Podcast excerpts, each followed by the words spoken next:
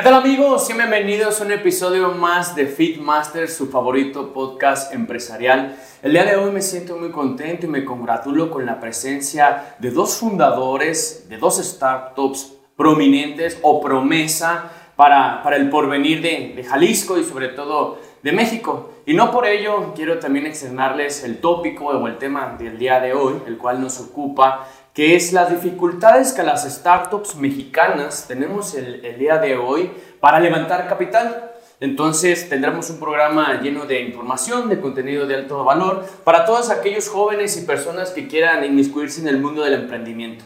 Sin más preámbulo, le doy la más cordial bienvenida a Juan Cervantes de Dogstay. Hola, mucho gusto, Alan. Un gusto estar aquí y gracias por la invitación. No, pues gracias a, a ti que, que, estás con nosotros. Esperemos que sea un programa lleno de júbilo. Así va a ser. Y también tenemos a nuestro queridísimo Martín de la Cruz, quien es fundador de OK Doc. ¿Qué tal, Muchas gracias, Alan. Gracias por la invitación. Un honor estar aquí contigo. No, pues quisiera agradecerles a ambos por su participación, por tomarse el tiempo de, de acudir a este programa, que en realidad es para, para, todos los jóvenes que tenemos ese ímpetu, ese estímulo para, para emprender, para, para, dejar cosas importantes en, sí. en nuestros días. Y sí quisiera que empecemos de lleno a, ante el tema que, que, nos ocupa. Y sí quisiera hacerles la, la primera pregunta, eh, Juan, quisiera hacértela a ti. ¿Cuáles crees que son las dificultades, los obstáculos en que las startups mexicanas nos encontramos hoy día para levantar el capital? Ok, ahí hay varios factores, Alan. Yo creo que los emprendedores mexicanos y en general de Latinoamérica somos muy, muy aferrados, muy aferrados. O sea, hay mucho talento allá afuera que, que construye cosas, cosas de valor para su comunidad, para su país, para su región, etcétera, etcétera, que, que ahí está y va a seguir. O sea, va a seguir construyendo, va a seguir haciendo lo que, lo que son buenos para hacer y les apasiona hacer.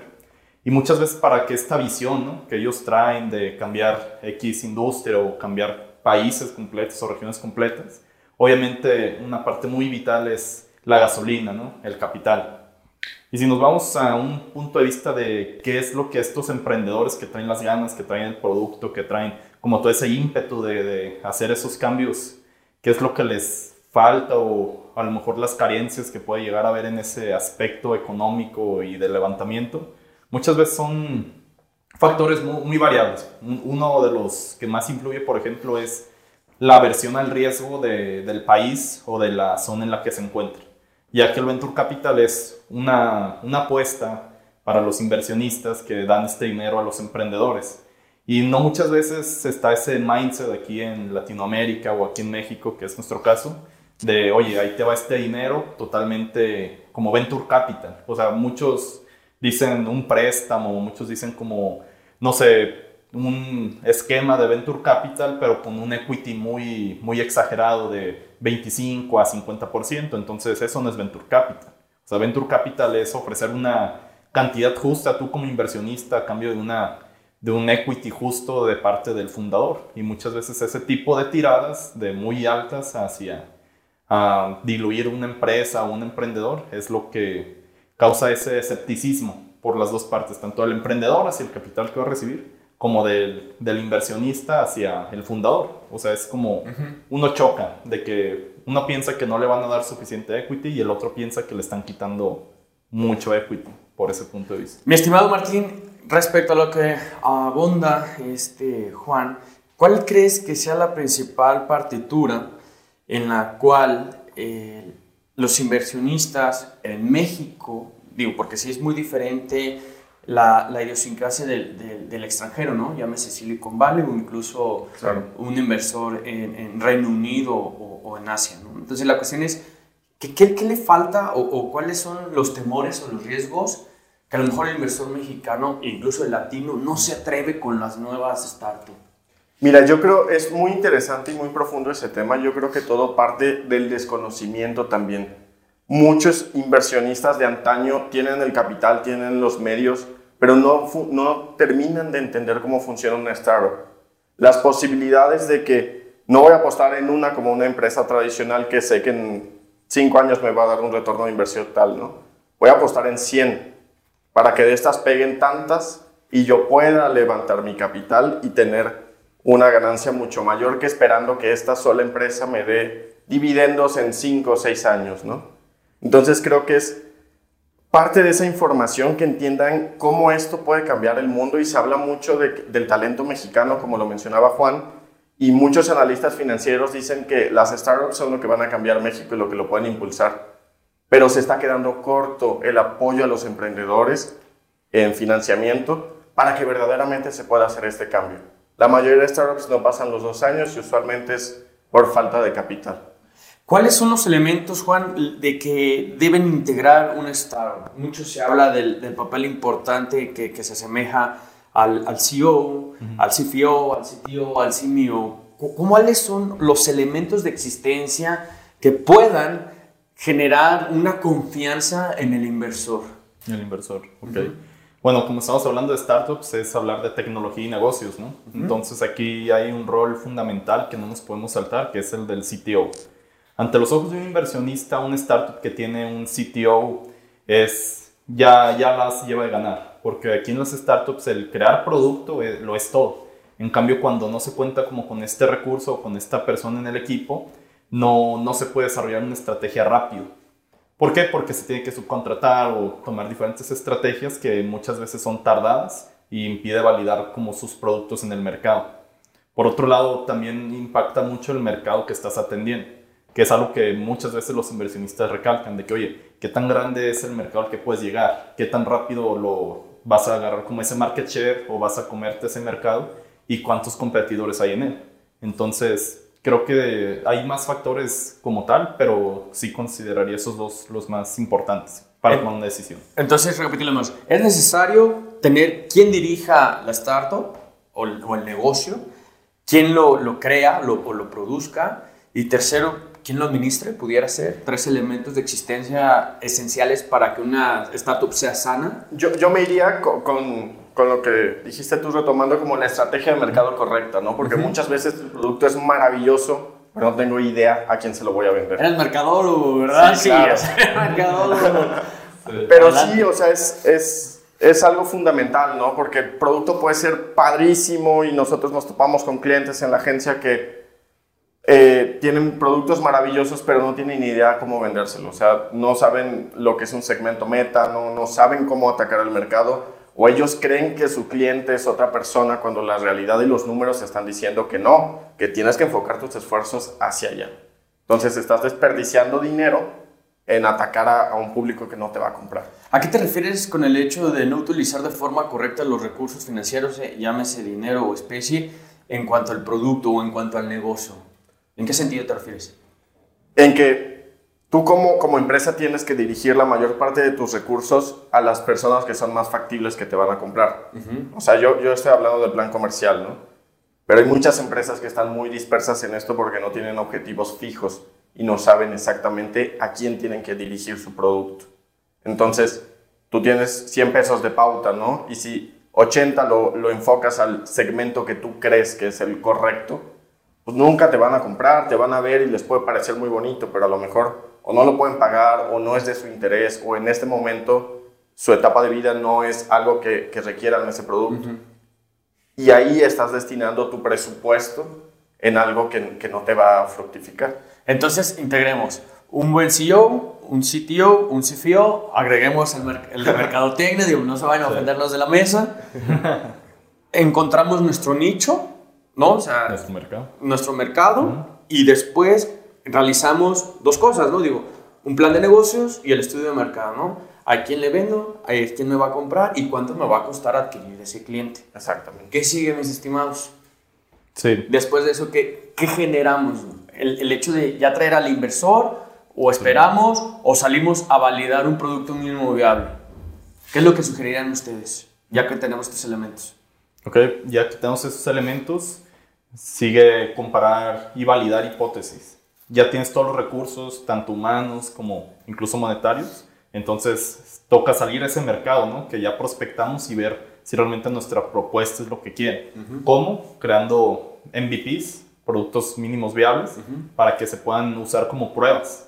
que esa es una parte laboriosa, ¿no? Porque muchas veces un MVP se tiene que tirar a la basura y crear otro rápido para ver, como ir validando esas hipótesis de que, oye, ¿sabes que esto sí funcionó? Esto no funcionó, lo cambio y vuelvo a lanzar al mercado y voy, voy experimentando como científico hasta que encuentro qué es lo que encaja en la mayor cantidad de necesidades de mi mercado meta.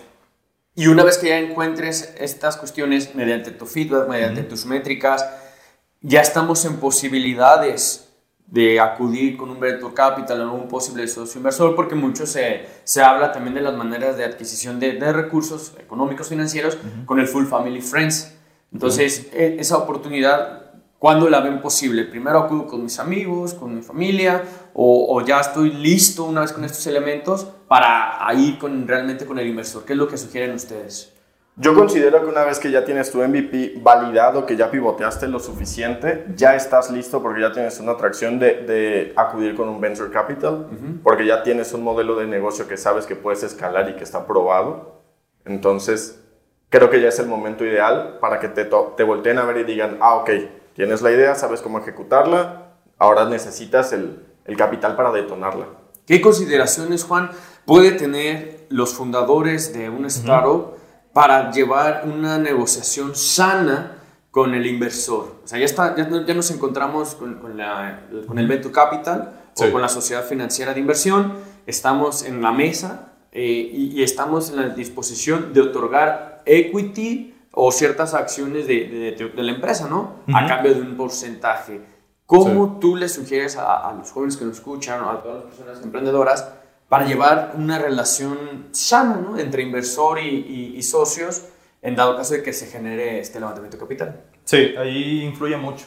La relación que se vaya a crear debe de empezar a prospectarse desde antes de acudir con él. ¿A qué me, doy, a qué me refiero con esto? Es de que tú como founder debes tener tu lista de muchos potenciales inversionistas con los que vas a acudir. Pero estos potenciales inversionistas no nada más deben de estar basados en que tengan dinero. O sea, son... Tienes que, que prospectar inversionistas que te vayan a dar dinero inteligente. O sea, que te vayan a dar la experiencia que tú buscas en la industria que tú buscas y aparte obviamente los recursos monetarios. ¿Esto para qué? Para que la relación sea más de crecimiento, ¿no? Porque Igual puedes tener un inversionista que te da el dinero y se desaparece, que nada te dice que le retornes cuando ya la inversión se haya multiplicado, etcétera, etcétera. Pero lo ideal es que busques una relación a largo plazo con estos inversionistas, que estén y entiendan tu industria, de la empresa que tienes, que les apasione incluso lo que tú estás haciendo. ¿Por qué? Porque ellos te van, van a ser como tus acompañantes en este largo camino. Entonces empieza desde antes, prospectar bien a todos los inversionistas que tú quieres dejar entrar a tu empresa. En esa negociación, eh, mi estimado Martín, ¿es necesario contar de manera puntual con el ROI si ya nos encontramos con un posible inversor, nuestro posible retorno de inversión, manifestar los plazos, eh, el, el, monto de especulación que cuenta la startup? ¿O realmente crees que eso no es una consideración donde los Venture Capital tomen en cuenta para una posible entrega de capital? Es una pregunta muy interesante. Justo ayer estuve en una charla con un Venture Capital uh -huh. y nos, nos decía que obviamente las, las proyecciones financieras son muy importantes, ¿no? Pero que un Venture Capital real entiende que estas proyecciones van a cambiar. Okay. Sí. O sea, tú las, las debes de tener, es parte de tu chamba como, como, como founder, como, como emprendedor. Pero esto se va a ir adaptando a conforme vayas verdaderamente aplicando las estrategias. Y ellos de hecho nos decían, Tú proyecta a cinco años máximo, pero haz proyecciones mensuales aparte. Porque de un mes a otro puede cambiar abismalmente, de un mes a otro te puedes dar cuenta que ese no era el camino y tienes que cambiar el plan lo más rápido posible. Entonces yo creo que contestando puntualmente, sí lo necesitas tener, pero tienes que tener la capacidad de adaptarlo al día siguiente. ¿Cómo? ¿Cómo, cómo nosotros podemos generar una actualización o, o, el pivotear una proyección financiera ante una circunstancia que a lo mejor ni siquiera depende de la misma startup, sino del mismo mercado. ¿Qué, qué sugerirían ustedes ante esa circunstancia o ante una vicisitud de que, bueno, ustedes dos, digo, déjenme platicarles a toda nuestra audiencia, pues se encargan del nicho de salud, ¿no? Ofrecen algunos servicios en el tema salud, pero desde su experiencia, ¿cómo lo tomarían en cuenta ustedes si llegan a tener una cuestión de esta índole? Sí, índole.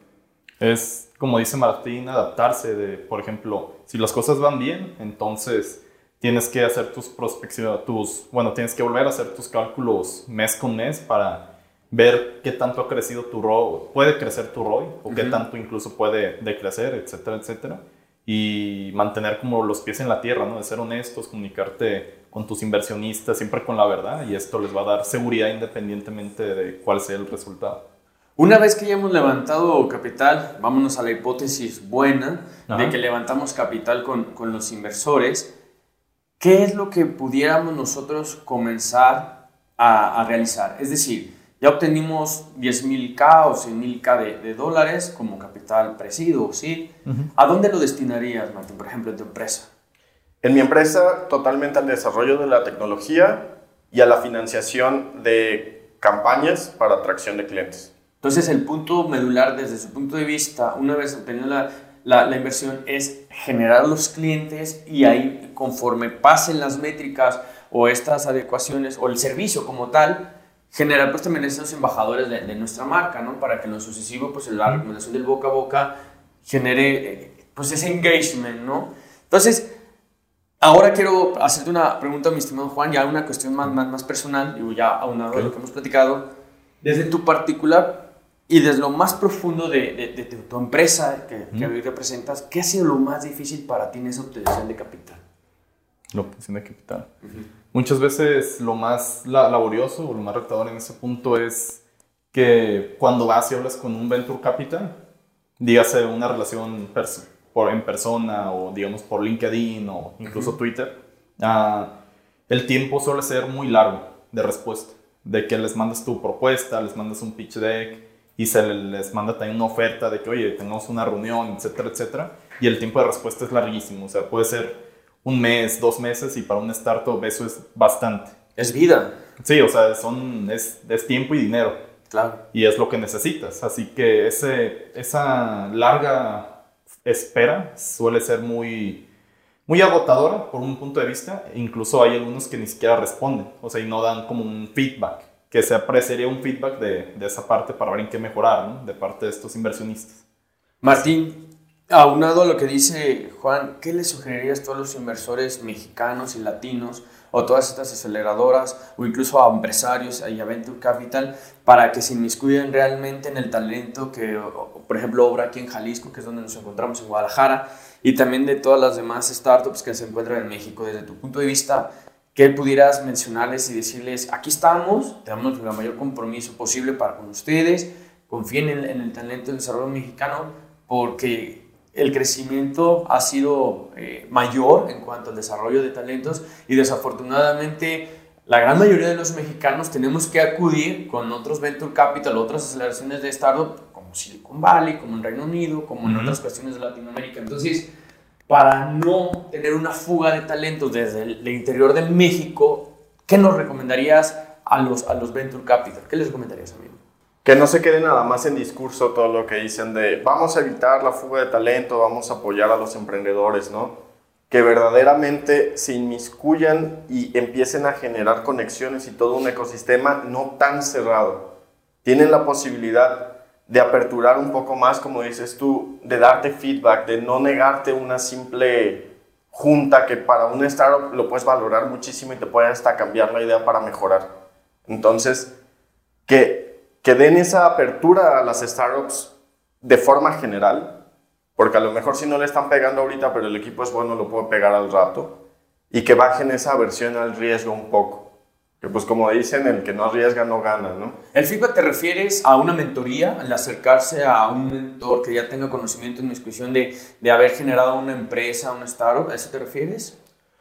Eso y lo que comentabas tú, que le mandas tu pitch y ni siquiera te contestan, o sea, ¿por Entonces, qué no me contestaste? ¿Qué estoy fallando? ¿Crees que hay como una indiferencia tal vez de las Venture Capital por el cúmulo y, y en cuantía de tanto talento que está desarrollando startups en Guadalajara o sí, en México? Yo, yo creo que sí. Además, por ejemplo, estaba leyendo una estadística. Aproximadamente en Estados Unidos hay 3.500 Venture Capital y en México hay 100. Sí. Entonces... De los cuales cuatro creo que son los más famosos. ¿no? Exactamente. Juan, Platícanos acerca de todas las, la, las reuniones y acercamientos uh -huh. que has tenido con Venture Capital. eh, y e inversores. Creo que tuvieron un evento en noviembre ustedes. ¿Qué tanto provecho tuvieron de, de, de ese, de ese evento? Sí, el evento como tal fue provechoso, eh, fue el link y del feedback que se obtuvo por las diferentes pláticas con estos Venture Capital, ah, volvemos a lo mismo, ¿no? Con los que sí se puede entablar una conversación como tal provechosa, nos dijeron nuestros puntos a mejorar. Y eso fue de mucho valor, nos dijeron qué puntos mejorar tanto en la atracción como en el producto, como en diferentes partes del negocio y eso nos ayuda a repensarnos ciertas cosas que estamos haciendo bien, otras que no estamos haciendo tan bien y se apreció ese feedback. También se apreció mucho que toda la base de datos de diferentes inversionistas que se obtuvo, pero volvemos a lo mismo, o sea, el venture capital es una cuestión de confianza. Así que para generar esa confianza necesita presencialidad, necesita cadencia, reciprocidad. Y es lo que muchas veces suele faltar en ese aspecto para generar una confianza bilateral, ¿no? Tanto de nosotros con los inversionistas como también de los inversionistas con nosotros, porque al final es, somos, es una mancuerna donde los dos crecemos no, no hay como una jerarquía. Y así debe manejar. Mucho se ha especulado, mi estimado Juan, y, creo que fuiste muy puntual en, en, ese engagement que debe tener el inversor con, con la startup. Y, y sí quisiera mencionarte, mi estimado Martín, de en qué momento, yo, te lo digo por lo siguiente, yo, yo, en, en, diciembre tuve también un evento de esa magnitud, varias startups de, de Guadalajara, nos encontramos en un encuentro y tuvimos algunas mentorías. Y entre ellas, uno de, los representantes del Venture Capital mencionaba que el, que el, fundador o los fundadores, al momento de percibir o recibir esa, esa inversión, deben estimar el dinero del Venture Capital o del inversor como si fuera propio. Para que en un momento determinado, y que bien mencionaba Juan, la confianza diera una amplitud mayor para que también otras personas o otros venture capital o inversores se acercaran a abonarle a, tu empresa, ¿no? Para que se, se genere ese, ese crecimiento exponencial, ¿no? Como llaman las startups. ¿Tú crees que también falta, Martín, mayor compromiso de los socios fundadores o del equipo? Porque muy bien se menciona que a veces los inversores eh, generan más expectativas en el equipo que incluso que en el modelo de negocios. Desde el punto de vista, ¿qué, qué refieres tú? Yo creo que no hace falta confianza, a lo mejor hace falta un poco de conocimiento de, de cómo externarle al inversor eso, ¿no? Total transparencia, tienes que tener total transparencia y si algo no está yendo bien, yo creo que es vital que se lo digas en un momento oportuno, no cuando estés hasta el cuello de, de problemas, ¿no? Esto, esto también nos abre, yo creo que la puerta a todos, ¿no? Porque si de 100 que le dan oportunidad, les dan recursos, 50 no se manejan bajo esto, esto hace que crezca esa, esa versión al riesgo y que todavía sean más herméticos para dejar entrar más empresas.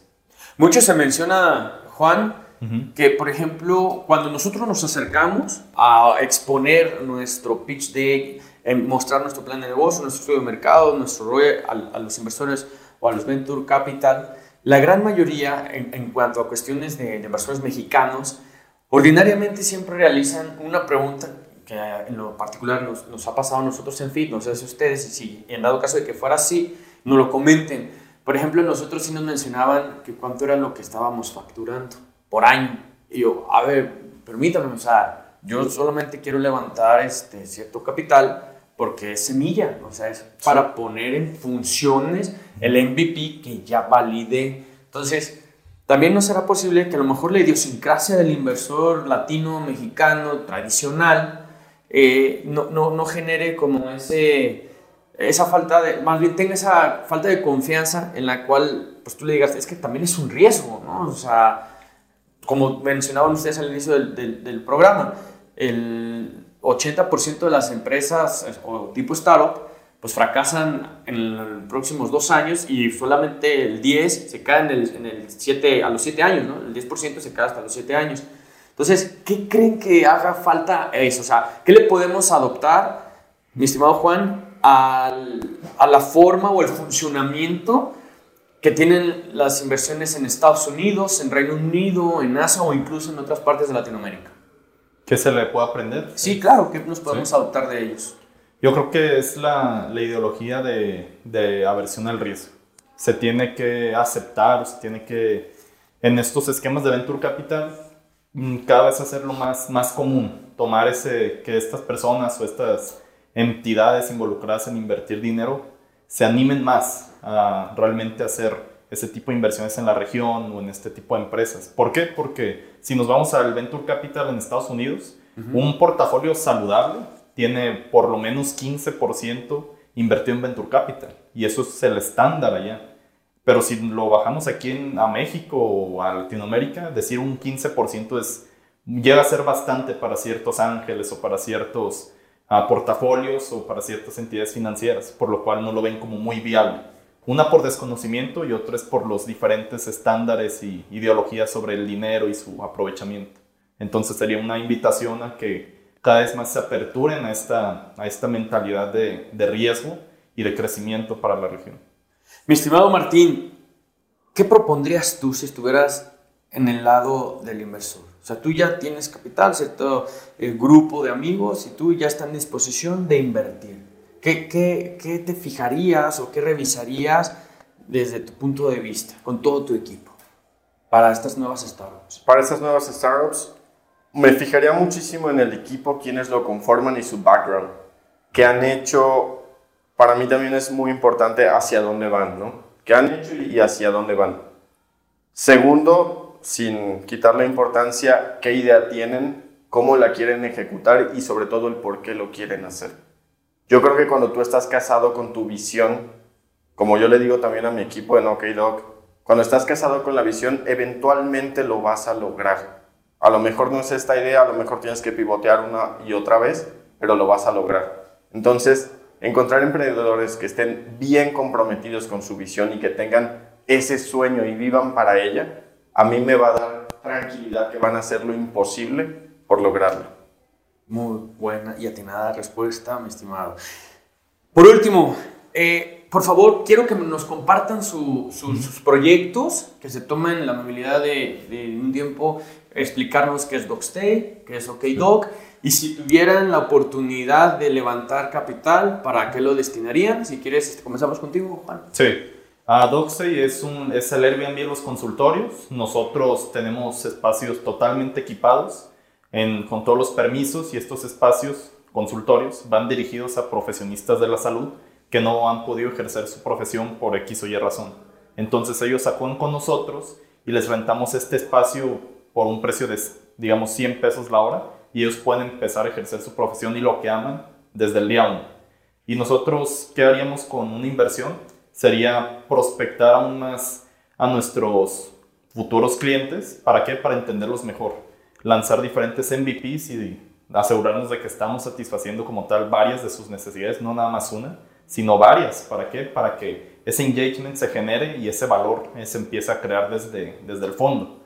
Esto unado de la mano con una muy buena distribución, con labor de venta, contratación de vendedores y obviamente difusión a través de redes sociales y difusión offline, y es en lo que se centraría como tal esa inversión.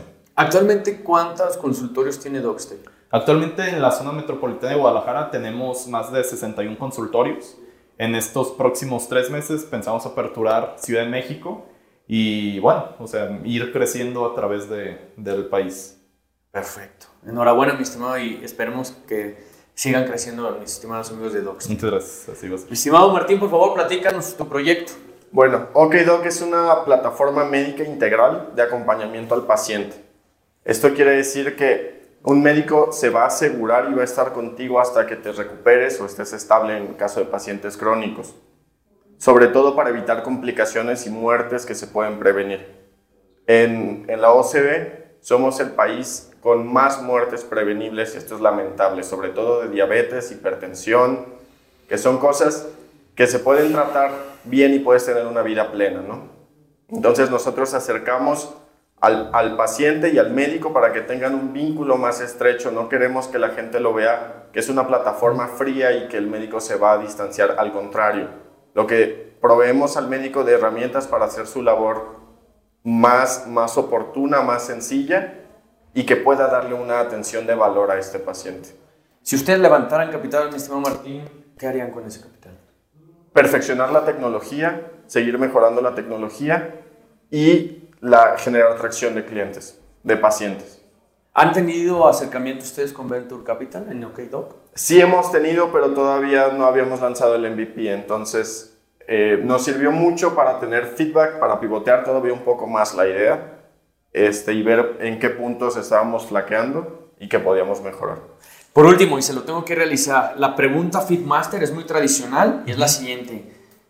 ¿Qué recomendación ambos le pueden dar a los jóvenes que tienen una idea ahorita de momento por su mente y quieren ejecutarla, pero a lo mejor tienen ese temor fundado de que no pueda obtener un capital o incluso qué alternativas ustedes le sugieren a los jóvenes en dado caso de que en momento crezcan con recursos propios?